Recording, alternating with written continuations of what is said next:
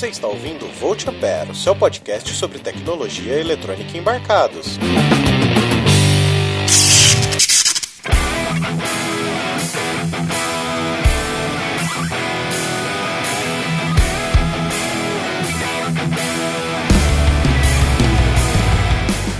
Olá, seja muito bem-vindo ao Volt Ampere. Meu nome é Adrian Lemos, eu sou técnico em eletrônica e hoje estou aqui com ele, o pai do Botfauro, Roger Manrique. Olá, pessoal. E além do Roger, também hoje nós temos a Estrela, lá do podcast Dragões de Garagem. Por favor, Estrela, se apresente para o nosso público. Olá, pessoal. Meu nome é Estrela, eu participo do Dragões de Garagem e também do Papo Cético, que é um podcast de pensamento científico lá do mitografias.com. E eu sou química e hoje a gente vem falar um pouquinho pouquinho de química aqui no papo de vocês. E no episódio de hoje a gente pretende falar sobre diodo semicondutor. O diodo semicondutor ele é a base de toda a eletrônica moderna como a gente tem hoje. Sem ela, nada do que a gente tem hoje poderia existir. Mas antes disso, a gente tem que dar um significado também para eletrônica. Afinal de contas, já faz uns três episódios aí e até agora a gente não introduziu o que é eletrônica. Eletrônica basicamente é a ciência que estuda a maneira de manipular os elétrons a fim de conduzi-los por circuitos que realizem funções específicas. Ela basicamente basicamente se divide em duas partes, sendo a eletrônica digital e a eletrônica analógica. Na eletrônica digital, ela utiliza métodos para controlar circuitos em ordens de grandeza, sendo níveis alto ou baixo, 0 ou 1, um, aceso ou apagado. A gente tem muito disso já no nosso dia a dia. Então é uma coisa assim já bastante comum. Sabe o celular que você usa? Ele basicamente funciona com 0 e 1. Um. Já na eletrônica analógica, é um outro ramo de estudo da física que faz a manipulação de tensões e correntes dentro de um circuito para que ela execute uma função específica. Tanto na eletrônica analógica quanto na eletrônica digital pode ser utilizados diversos componentes, desde resistores, capacitores, circuitos integrados, microcontroladores e assim por diante. Muitos desses caras a gente vai discutir lá no futuro, mas hoje a gente vai falar sobre o diodo semicondutor. O diodo semicondutor, ele basicamente foi descoberto no começo dos anos de 1900. Quem descobriu o seu princípio foi Thomas Alva Edison Edison que percebeu em muitos dos seus testes que a energia passava através de uma chapa metálica que ficava sobre a lâmpada. Imagine o seguinte circuito: temos uma bateria com dois polos sendo o polo positivo e o polo negativo. Imaginem eles ligados diretamente à lâmpada, fazendo com que ela fique acesa. Agora imagine um fio ligado a uma pequena chapa metálica sobre essa lâmpada e esse fio vai interligado ao positivo da segunda bateria e o negativo da segunda bateria ele interliga com o negativo da primeira bateria. Ao aquecer essa chapa, havia uma passagem de corrente elétrica através do fio conectado até a bateria. Em visita aos laboratórios de Edison Edison,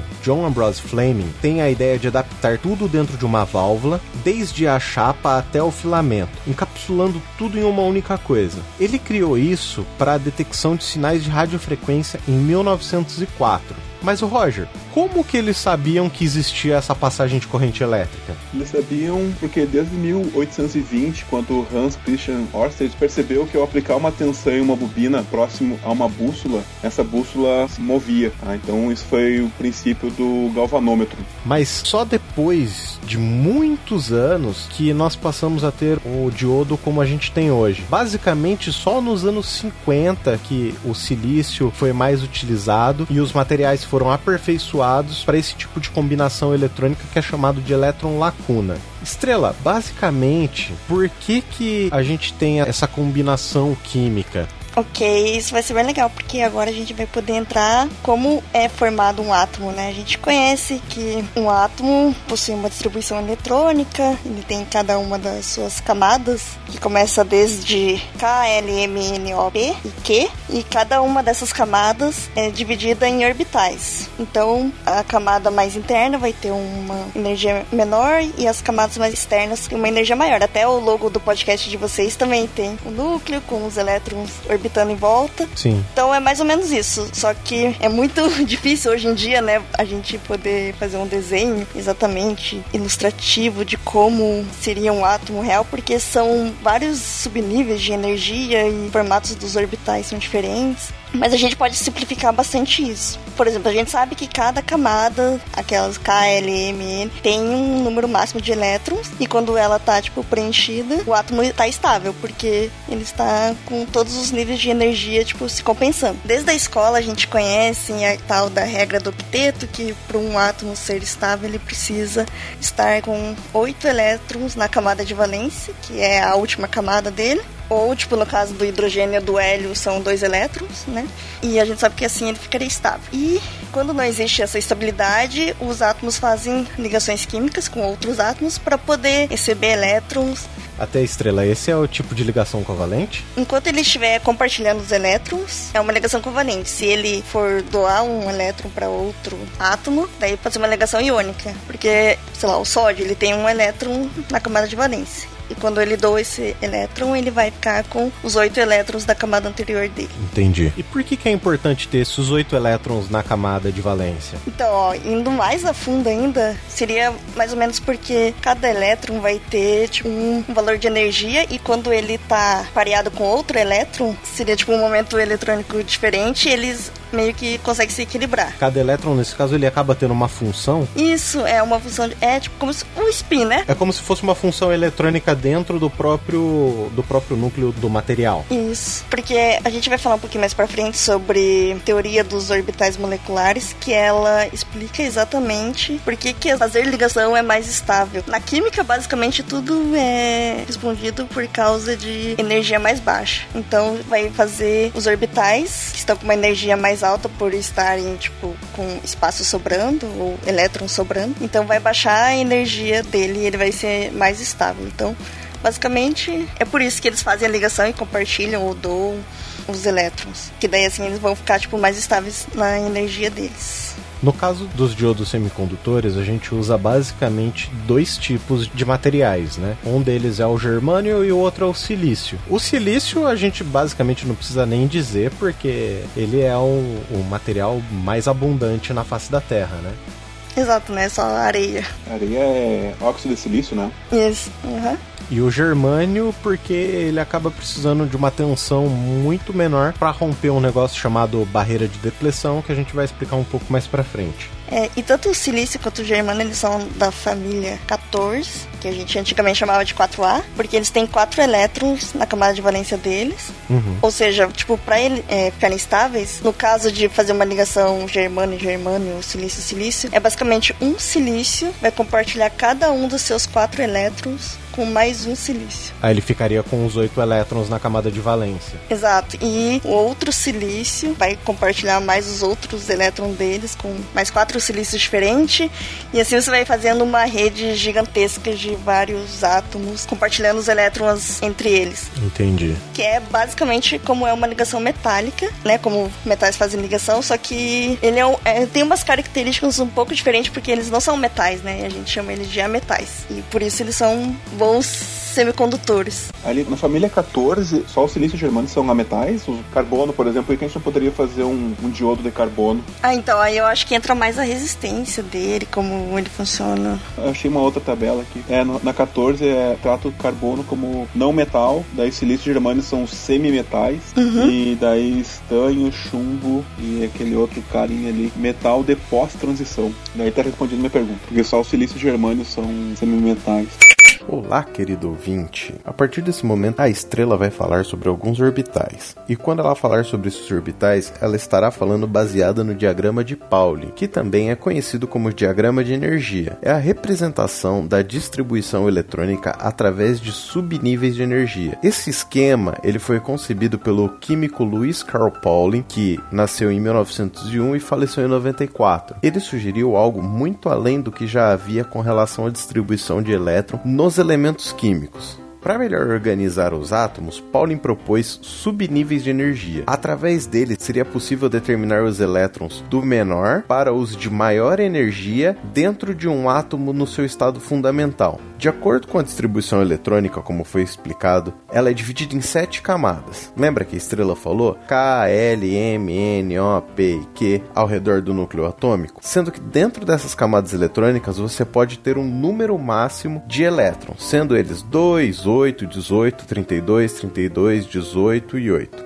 Pauling então acrescentou ao processo de distribuição eletrônica os subníveis, apresentando primeiro o elétron de menor energia até chegar ao elétron de energia maior. Por exemplo, a camada K ela tem apenas um subnível. A camada L tem dois subníveis, S e P. A camada M tem três subníveis, sendo S, P e D. E a camada N tem quatro subníveis, S, P, D e F. Cada um desses subníveis eles permitem uma quantidade máxima de elétrons. Então, por exemplo, o primeiro subnível permite até 2 elétrons, enquanto o segundo subnível permite até 6 elétrons. Na sequência, o terceiro subnível até 10 elétrons e o quarto subnível até 14 elétrons. Repare que a soma desses elétrons, ela dá a quantidade máxima de elétrons que pode ter em cada camada. Então, por exemplo, a camada K, ela só tem o subnível S, que só pode ter até 2 elétrons. A camada L e que podem ter até 8 elétrons. Então ela tem a camada S, que pode ter até 2, e P, que pode ter até 6. A somatória dá 8. A camada M e P tem três subníveis. Então, a camada de subnível S tem 2 elétrons, P tem 6 e D tem 10. Então, a somatória dá 18. As camadas N e O têm S 2 elétrons, P 6 elétrons e D 10 elétrons. E F tem 14 elétrons, a somatória dá os 32. Foi então que o Pauling ele descobriu uma seguinte ordem crescente de energia. A sequência ficaria assim: de níveis para subníveis. 1S, 2S, 2P, 2S, 3P, 4S, 3D, 4P, 5S e assim por diante. Dessa maneira, ele sugere um esquema de distribuição eletrônica dos elementos em diagonal. Então, se você pegar, por exemplo, a distribuição eletrônica do fósforo, ela vai ficar da seguinte maneira: 1S2, 2S2, 2P6, 3S2, 3P3. O que, que isso significa? Que o elétron de menor energia energia, ele vai estar tá na primeira camada, que é a camada K, onde ele só possui dois elétrons. Ficam faltando três elétrons do fósforo, certo? Logo na sequência, você vai ter o 2S, também são dois elétrons, então ficam sobrando 11. O 2P6, que vão sobrar 5 elétrons. Depois vem o 3S2, que ele vai consumir mais dois elétrons. E sobram 3 elétrons. Então no P, que ele poderia ter até 6 elétrons, na verdade ele só vai ficar com 3. Então essa essa ficaria a distribuição eletrônica do fósforo. Caso vocês não tenham entendido, vai ter um link no post que vai dar para um site do todamatéria.com.br, que foi de onde eu tirei essas informações. Lá vai estar tá bem explicado, então você pode pegar esse áudio retornar, abrir o site, ouvir o que eu tô falando e seguir o site. Lá tem alguns gráficos, você vai conseguir entender o que eu tô falando sobre a distribuição eletrônica, tá ok? Então, nessa parte mais baixa aqui da tabela, que a gente chamava de metais da família B, eles terminam no orbital D. Hum. Então, naquela S, P, D ou F, eles terminam no D. Daí já ali no alumínio, galho, índio, eles já terminam no S. Uhum. Daí, acho que é por isso que chamam de pós-transição. E os que ficam aqui embaixo, eles terminam no F. Daí a camada F precisa de mais. Ela se estabiliza com mais elétrons, é isso? Isso, com 32 elétrons. Entendi. Então, ó, eu acho que o carbono, porque se ele fizer ligação com outros carbonos, ele normalmente tem duas opções bem conhecidas, que é, seria o grafite, né? Que é um condutor, uhum. e o diamante. E depende da forma que os átomos estão rearranjados e tal. A estrutura cristalina dele, né? Exato. Tanto que o, né, o grafite é condutor, mas o diamante não. É, e agora com essa tabela também dá pra entender porque que usa o boro e o arsênio ali em vez de usar, sei lá, qualquer. Até alumínio. Ah, não, mas o galho usa também, né? Pra fazer. Fazer, fazer dopagem? É, dopagem. Ah, outro conceito importante a explicação de por que alguns materiais são condutores e outros não. Sabemos que metais, por exemplo, são materiais que conduzem corrente elétrica e que borracha, por exemplo, não. E Estrela, consegue explicar pra gente o porquê desse fenômeno? Então, isso é bastante explicado pela mar de elétrons, então, numa ligação química metálica, a gente tem vários metais fazendo ligação e ali tem vários elétrons soltos, que elétron solto conduz corrente elétrica. Só que isso em borracha ou alguns polímeros plástico, isso não acontece, de ter elétrons soltos. Só que, tipo, essa teoria de mar de elétrons a gente não usa mais porque ela não explicava justamente os semicondutores. Então, sempre assim, né? Tipo, tem alguma coisa explica, até que surge alguma coisa que não dá para explicar, daí você tem que inventar uma nova teoria que seja mais abrangente. Então, agora a gente usa a teoria dos orbitais moleculares ou a teoria das bandas que é basicamente assim. Imagine dois átomos. Eles têm um orbital atômico, ainda não está em ligação, um orbital atômico que tem lá uma certa quantidade de energia. Então a gente sabe se eles fizer uma ligação com outro átomo, ele vai criar mais dois orbitais. Um que a gente chama de orbital ligante, que vai ter uma energia menor que os orbitais atômicos, né? Tipo, ele vai estar mais estável fazendo ligação. Só que ele também cria um outro orbital que a gente chama de não ligante, tem uma energia maior. E daí a ligação metálica, por exemplo, ou de polímeros, ou de semicondutores, ou semimetais, eles são com vários, vários, vários átomos. Então você forma infinitos orbitais ligantes e infinitos orbitais não ligantes. Então esses dois blocos de orbitais que você vai ter são característicos para cada tipo de material. Então num metal, esses dois blocos, que a gente chama o de não ligante a gente chama de banda de condução e o que estão embaixo, que são os ligantes, a gente chama de banda de valência, que é onde vai estar os elétrons. Eu entendi. Então, basicamente, você vai ter dois núcleos, certo? Cada núcleo com a sua quantidade de elétrons em torno do, do núcleo. Uhum. E quando você liga os dois, você vai ter mais uma nova camada que interliga esses dois núcleos e uma camada externa. É como se fosse porque imagine um orbital atômico que seria, por exemplo, o orbital S, ele é tipo uma nuvem eletrônica em volta do núcleo. Certo. Então o orbital é, antiligante seria, por exemplo, dentro do núcleo que é onde o elétron não pode entrar, ou em partes que, que depende do que cada orbital tem um formato de um desenho, né? Tipo, pode ser um halteres, pode ser um, um círculo. Então, essa parte antiligante seria partes onde o elétron não pode estar. Para ele estar lá, ele tem que ter uma energia bem maior do que o normal. Tipo, ele pode ir para esse lugar, mas Tipo, ele precisa de uma energia para poder ir para o orbital não ligante. E essa diferença de energia entre a banda de valência e a banda de condução é que vai definir se é um condutor ou é um isolante, é isso? Exatamente, porque os elétrons ali da banda de valência, eles no metal, eles estão transitando entre essas duas bandas livremente, porque a energia delas é muito próxima. Então eles conseguem ter energia suficiente para poder, né, ultrapassar essa barreira e ir na banda de valência. Daí, OK. Aí sim pode conduzir corrente elétrica. Já para isolantes, para borracha ou polímero, essa diferença, que a gente chama de gap, é muito grande. Que mesmo você esquentando é, a borracha ou plástico, você não consegue ter energia suficiente para esse elétron passar para a banda de condução. Tanto que, tipo, até, né, fala assim, ah, se você esquentar muito, sei lá, uma determinada borracha, você consegue produzir corrente elétrica, porque está num nível absurdo. É, eu tinha um professor que falava assim, quando te perguntarem se borracha é isolante, tu pergunta para que tensão. Exato. Porque é um outro tipo de energia, né? Não estamos falando de energia térmica aqui, nem teu exemplo, mas se a gente aplicar uma tensão muito alta numa borracha, por exemplo, vai chegar uma hora que vai haver uma ruptura, né, desse isolante. Isso. Tanto que se tu pegar instrumentos de, de medição, de, de, energia, ou alicate, as coisas estão todos lá que tem uma, um nível de tensão máximo que ele garante a isolação. É, e nos semicondutores, como o silício ou o galho, essa diferença energética não é muito grande. Então, se você tipo, aumentar um pouquinho a temperatura, você já consegue fazer os elétrons transitarem entre a banda de valência e a banda de condução. Daí ele consegue conduzir corrente elétrica. Só que, né, você precisa dar uma energia a mais. E essa energia ela pode ser qualquer coisa, né? Ela pode ser uma energia térmica, uma energia luminosa.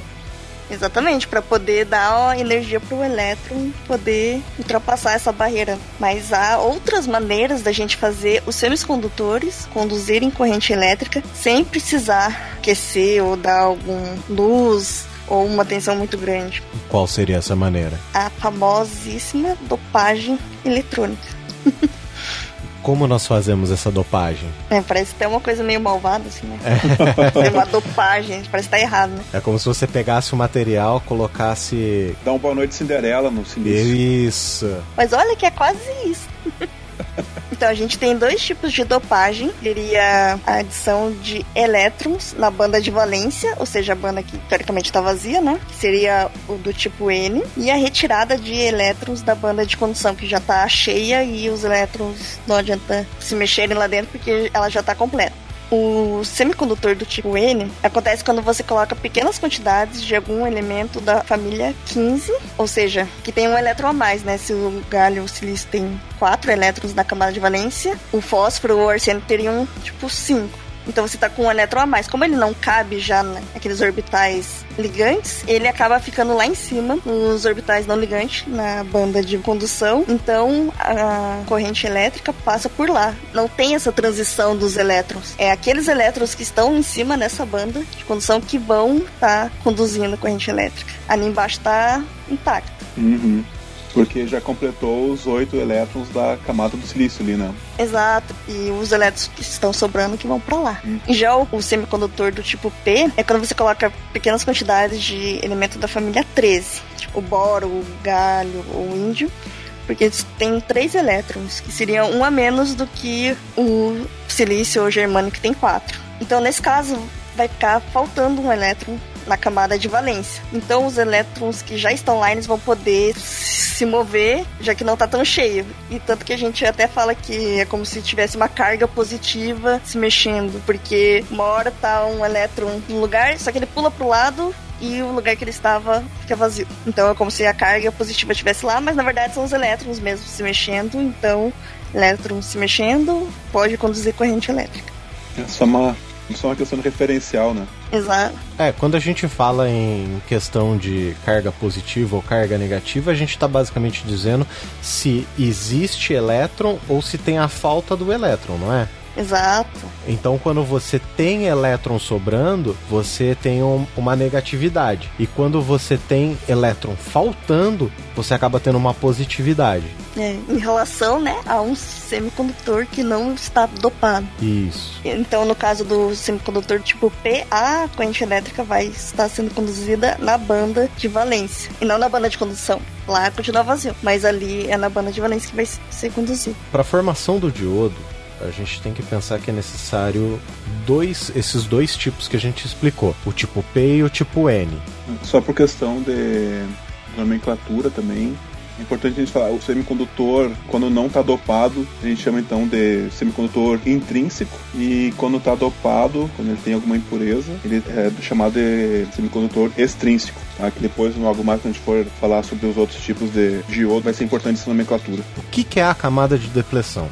Acontece que ali no, no centro, onde está sendo feita a junção entre tipo P e tipo N, um pouco dos elétrons do tipo N acabam migrando para as lacunas do tipo P. E isso cria então uma barreira de potencial entre o lado P e o lado N. Como se os elétrons agora tivessem que subir um morro se eles estivessem vindo do lado P para o lado N. Por isso que essa migração ela é controlada, então ela não, não são todos os elétrons do tipo N que vão migrar para o tipo P na camada de depressão Vai ser só alguma parte deles e depois essa parte que é recombinada cria uma barreira de potencial que evita com que os outros elétrons também migrem de um lado para o outro. Então a gente tem, no caso do diodo, nós temos um semicondutor do tipo P, um semicondutor do tipo N e uma camada de depressão entre esses dois semicondutores, né? Quando a gente está fazendo uma polarização direta do diodo, a gente coloca então uma tensão do lado N maior do que a tensão no lado P. À medida que a gente vai aumentando essa tensão,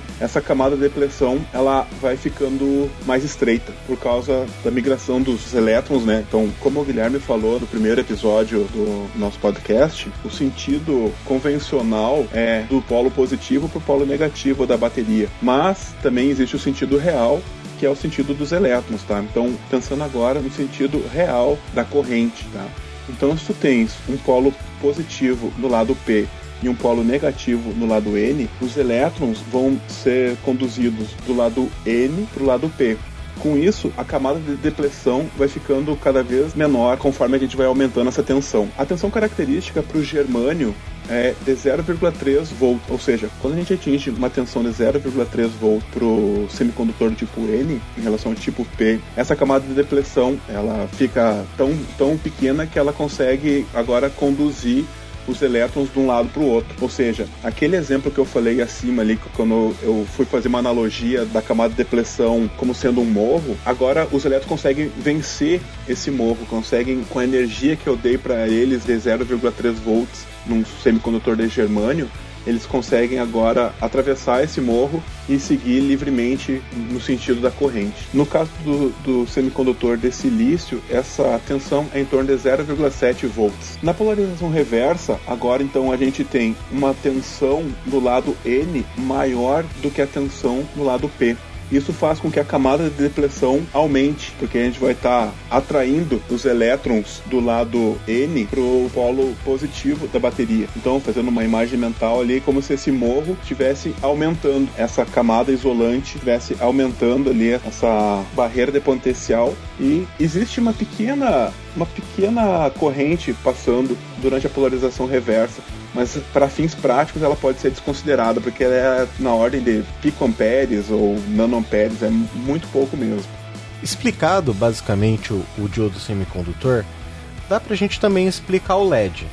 Bom, no LED, assim como é necessário fornecer energia para gerar o par elétron-lacuna, que a gente já falou, é, da mesma maneira a energia é liberada quando um elétron recombina com uma lacuna, ou seja, no silício e no germano essa recombinação ocorre por meio de armadilhas e a energia liberada é transferida para o cristal sob forma de calor. Entretanto, em outros semicondutores, como o arsenato de galho, há uma quantidade considerável de recombinação direta sem ajuda de armadilhas. Nessas circunstâncias, a energia liberada pelo elétron ao cair da banda de condução para a banda de valência aparece em forma de radiação. Ou seja, tipo, quando o elétron perde energia, ele emite a luz. Então, um diodo que funciona nessas condições é chamado de diodo emissor de luz, ou do inglês LED, né, Light Emitting Diodes, que embora a maior parte da radiação emitida esteja na faixa do infravermelho, ele pode transmitir energia na, na faixa do visível, né, tanto que gente conhece vários LEDs coloridos, mas a maior parte da radiação é emitida na faixa do infravermelho, por isso que ele pode esquentar. A eficiência do processo de geração de luz aumenta com a corrente injetada e com a diminuição da temperatura. A luz está concentrada perto da junção, devido ao fato de que a maior parte dos portadores se recombinam nas vizinhanças da mesma. E, sob certas condições, a luz emitida é só de uma cor, monocromática.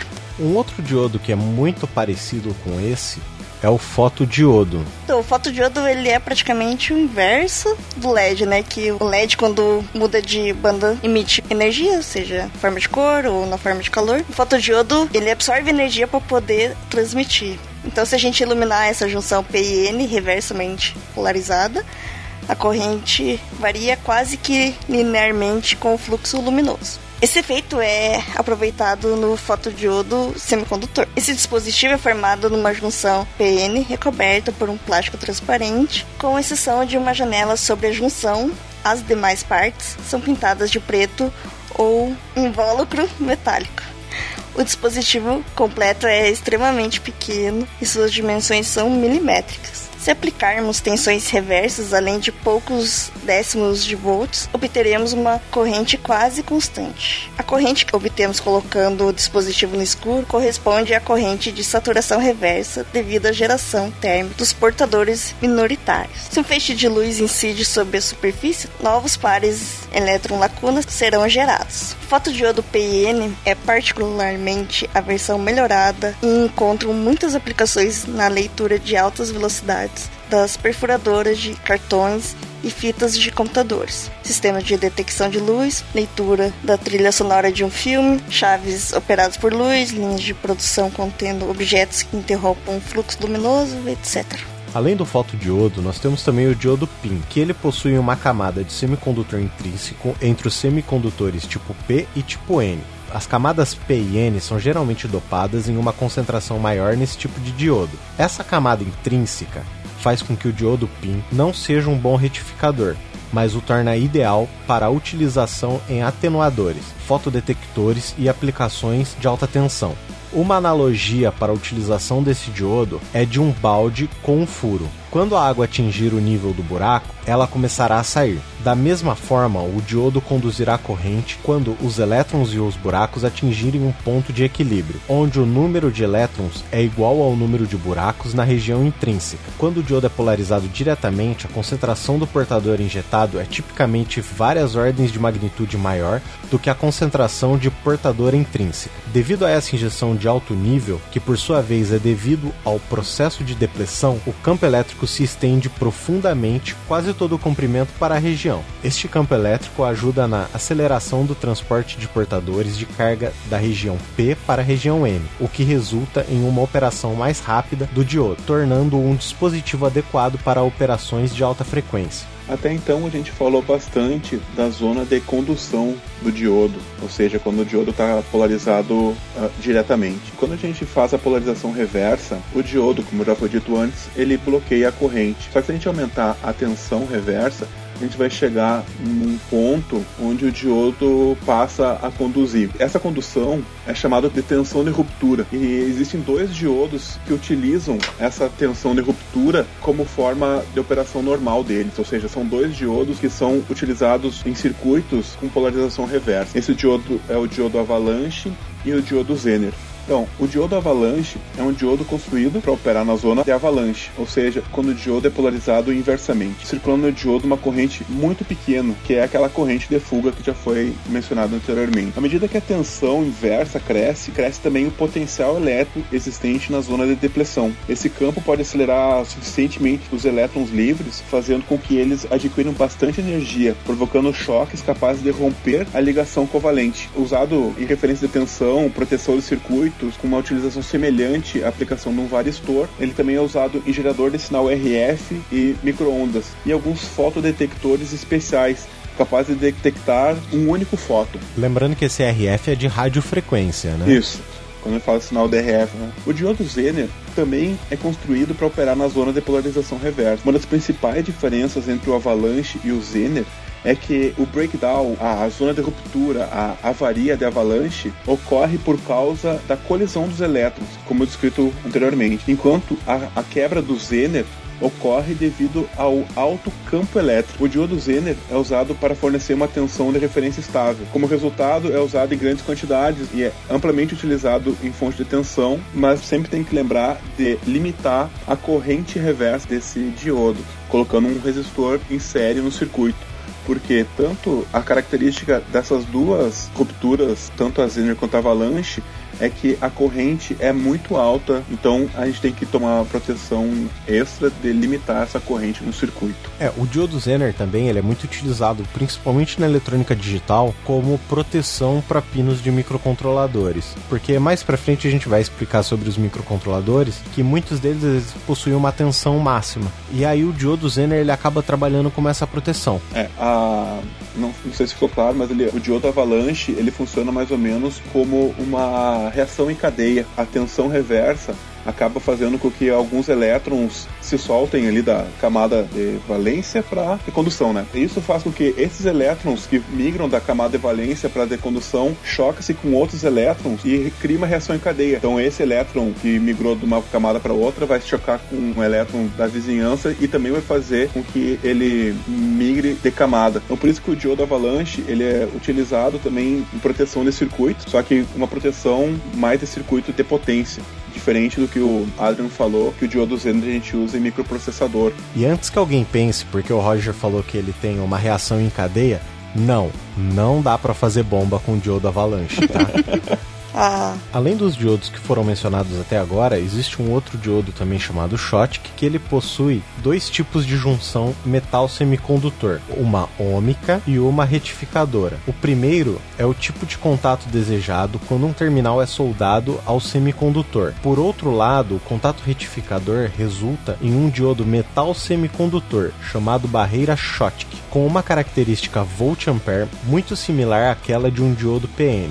O diodo metal semicondutor foi estudado vários anos atrás, mas até o final da década de 60, os diodos Schottky não eram comercialmente disponíveis devido a grandes problemas de fabricação. A maior parte das dificuldades na fabricação eram devidos aos efeitos de superfície. Empregando algumas técnicas em circuitos integrados, é possível construir um diodo metal semicondutor quase ideal com um menor custo. O alumínio comporta-se como uma impureza do tipo P quando em contato com o silício. Se utilizarmos o alumínio para formar os contatos com o silício do tipo N, é desejável a formação de um contato ômico, mas devemos evitar a formação da junção PN. É por esta razão que são feitas difusões N+, nas regiões do tipo N, próximo à superfície onde o alumínio será depositado. Porém, se não fizermos a difusão N+, teremos uma estrutura PN equivalente, resultando em um excelente diodo metal semicondutor. A fabricação de um diodo Schottky é realmente mais simples do que um diodo PN, que requer uma difusão tipo P extra.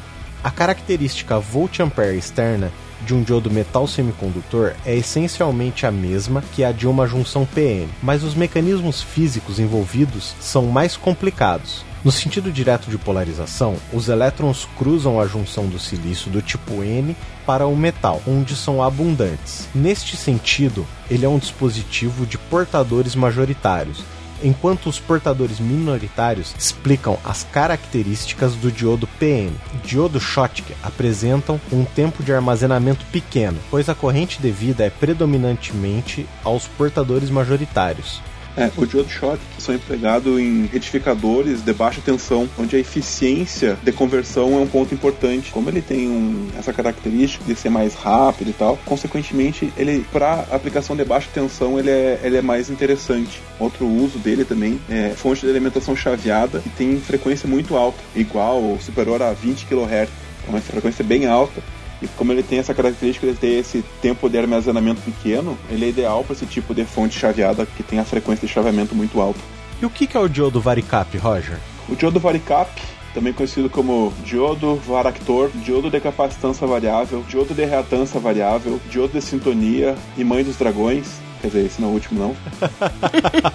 é um diodo que, além de ter muitos nomes, é um diodo projetado para explorar a capacitância dependente da tensão da junção PN com polarização reversa. Então, quando polarizado reversamente, os diodos semicondutores apresentam em sua junção PN uma capacitância que é devido à presença de portadores de carga separado por um isolante na zona de depressão. É como se fosse um capacitor mesmo. A gente tem no lado N nós temos os elétrons, no lado P a gente tem a falta de elétrons e no meio, entre esses dois, a gente tem um, um, isolante, que seria a zona de depressão. Então, ele, se tu olhar ele, é como se fosse um capacitor. Então, ao variarmos a tensão dos terminais desse diodo, a gente varia também a separação desses portadores, ou seja, a gente varia a largura da camada de depressão, da camada isolante, e o que equivale a aumentar o meio de elétrico entre as placas energizadas e o capacitor. Então, a gente teria, dessa forma, atuando sobre a tensão do diodo, temos uma resposta na capacitância vista pelo restante do circuito. Em diodos semicondutores comuns, esse efeito não é muito expressivo. Por isso, os varicaps são construídos de modo a amplificar esse efeito capacitivo, tornando-os mais sensíveis à variação de tensão enquanto em diodos comuns geralmente são feitos de forma a minimizar esse efeito. Os diodos varicap são utilizados em circuitos de sintonia, de TV e rádio, onde a gente precisa variar a capacitância num circuito LC, por exemplo, para fazer a sintonia de, de, sinal. É, o circuito LC que o Roger está querendo dizer é um circuito que utiliza indutor e capacitor ao mesmo tempo. Normalmente esses circuitos são utilizados para fazerem filtros. Ou ressonadores. É, ou ressonadores, coisa que a gente ainda vai explicar mais para frente. E os diodos túnel estrela? O diodo túnel, ele é bem legal porque ele é referente ao efeito túnel ou tunelamento quântico, que é um fenômeno lá da mecânica quântica, na qual as partículas, nesse caso os elétrons, né, pode transpor para um estado de energia que seria classicamente proibido. Então, ele foi descoberto lá pela primeira vez em 1958 pelo Leo Isaac, que em 73 ganhou o Prêmio Nobel de Física, justamente pelos estudos, né, do efeito túnel em semicondutores e supercondutores. E ele tem características bem diferentes de qualquer outro diodo que a gente falou hoje aqui. Eles possuem uma região de resistência negativa. Nessa região, o aumento da tensão nos terminais do dispositivo reduz reduz a corrente. O diodo túnel é fabricado dopando intensamente um material semicondutor que irá formar essa junção PN em um nível de 10 até mil vezes maior do que o empregado em um diodo tipo. Isso produz uma região de depressão muito reduzida, na ordem de um centésimo de largura da região de um diodo típico. Nessa fina região de depressão, muitos portadores podem atravessar e observa-se um pico de corrente para potenciais de polarização reduzidos. Essa região de depressão reduzida produz portadores perfuradores com velocidades que superam as dos diodos convencionais. O diodo túnel pode, portanto, ser utilizado em aplicações de alta velocidade, como em computadores na placa-mãe, onde necessita de tempos de chaveamento da ordem de nano ou até picosegundos. É isso aí. O diodo GAN, que é o último diodo que nós vamos falar hoje, Ele também é conhecido como dispositivo eletrônico transferido, ou TED. É uma forma de diodo usado na eletrônica de alta frequência e é baseado no efeito GAN, descoberto em 1962 pelo físico J.B. GAN. O seu maior uso é em osciladores eletrônicos, para gerar microondas em aplicações como radares de velocidade, transmissões de link de dados e relé de microondas. Sua construção interna é diferente de outros diodos, pois consiste apenas de material semicondutor dopado com tipo N. Portanto, ele não conduz em uma única direção e não pode retificar a corrente alternada como outros diodos. E é por isso que algumas fontes não usam o termo diodo, mas preferem o TED. No diodo GAN existe três regiões. Duas delas são fortemente dopadas com o tipo N em cada terminal, com uma camada fina de material ligeiramente dopado entre elas. Quando uma tensão é aplicada ao dispositivo, o gradiente elétrico será maior através da fina camada intermediária. Se a tensão for aumentada, a corrente através da camada aumentará primeiro, mas eventualmente em valores de campo mais altos. As propriedades condutivas da camada intermediária serão alteradas, aumentando sua resistividade e fazendo com que a corrente caia. Isso significa que um diodo GAN ele possui uma região de resistência diferencial negativa em sua curva característica de corrente tensão, na qual o aumento da tensão aplicada causa uma diminuição na corrente. Esta propriedade permite que ela amplifique ou funcione como um amplificador de frequência de rádio ou se torne instável e oscile quando for polarizada com uma tensão de corrente contínua. Bom, para falar sobre os diodos, basicamente é isso. Estrela, aqui no nosso podcast a gente também faz sempre uma indicação sobre algum filme, livro, música, qualquer coisa que o nosso convidado queira apresentar para nossa audiência. Você tem alguma coisa para trazer pra gente? É, mas vocês fazem, tipo, tem que ser alguma coisa temática? Não. Não, fica à vontade. Eu pensei num livro que, tipo, eu adoro de paixão, que inclusive quando eu me mudei aqui pra Alemanha tive que trazer ele porque tá no meu coração que se chama Os Elementos, que é um, um livro gigantesco da editora que é Blancher, que é sobre tipo todos os elementos químicos da tabela periódica e ele é cheio de fotos e de cada elemento químico e como que é a aplicação deles. Então, inclusive, vai falar do silício, vai falar do germânio. É muito legal de ver ele, poder ver os elementos químicos. Então, a gente pode até deixar um link que se chama Os Elementos, uma exploração visual dos átomos conhecidos do universo. Que ele é muito bonito, porque ele é muito visual, muito lindo, lindo, lindo, lindo. Link no post. E você, Roger, o que, que tem para trazer pra gente de indicação? Nesse episódio eu vou trazer de novo uma indicação de podcast. O podcast tá, tá, tá bem no início, tá? Então é fácil de maratonar. Tá? Ele tem três, três episódios por enquanto. O nome do, do podcast é Rádio Peão. Tá? O peão com bem mesmo, peão, do Vitor Hugo Crespo. Então, cara, bem legal o, o, podcast. O último episódio é sobre trabalho offshore, então vale a pena maratonar. É, aproveita que tá no início também, e essa é a minha dica. E tu, Adrian, qual seria a tua dica para esse episódio? Agora que você falou de podcast, eu ia trazer só duas indicações, mas agora vão virar três. Uh, a primeira delas eu queria trazer como indicação o podcast Mulheres da Engenharia, que é um podcast feito pela Ariana Adrit, que ela conversa com mulheres que trabalham com engenharia e que já têm uma carreira bastante notável então é um podcast muito legal, com diversos pontos de vistas e as mulheres falando como é que elas trabalham nessa área que a gente sabe que a área da engenharia ela é uma área bastante é, masculinizada, ela é bastante machista até, principalmente por quem é mais antigo nessa área. E agora tá entrando as mulheres e elas estão trabalhando, elas estão ocupando esse espaço e eu acho isso extremamente legal, porque a gente precisa de mais pessoas, de mais diversidade, porque só assim que a gente consegue construir algo melhor. A segunda indicação, eu quero trazer uma música que foi indicada até pelo meu enteado, Guilherme, que se chama Brasil de Quem, parte 2, do MC Cid. E ela fala bastante sobre a nossa situação atual da política, que hoje está bem complicada. Eu vejo que ela hoje é bastante 8 ou 80. E como terceira indicação, eu quero trazer uma série da Molecflix, que é aquela rede de streaming vermelha que todo mundo conhece, paga nós pra gente falar seu nome direito. que é a série do Demolidor, a terceira temporada, porque eu sou um Marvete convicto, eu já falei isso em outros episódios, e essa série é aquele quentinho no coração da Marvel, sabe? Que é, é incrível, cara. A terceira temporada tá cheio de intriga.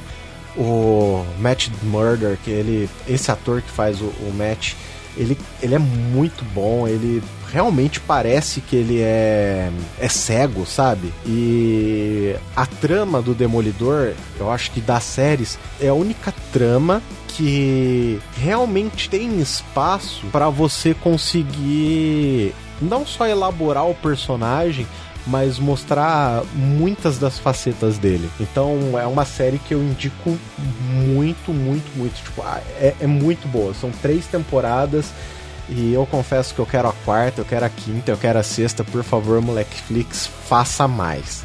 Para finalizar, a estrela, o microfone é seu. Fique à vontade para fazer jabá, falar quem é você, mais aonde te encontram. Apesar de no começo você já ter dito onde o pessoal te encontra, mas o microfone é seu.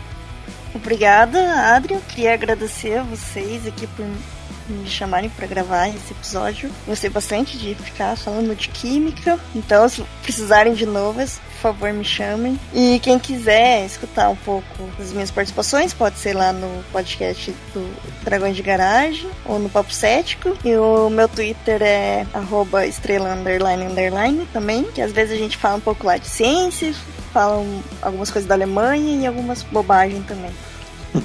E obrigada de novo por me chamarem. É isso aí, nós que agradecemos. Nós que agradecemos, Estrela. Vocês não viram, mas eu gravei o episódio de Eterna e Gravata por causa da, da honra de ter a estrela no nosso podcast. então acredita em mim, eu tô, vou tirar meu terno agora para seguir o dia. É isso aí, pessoal. Ficamos agora com o fusível queimado.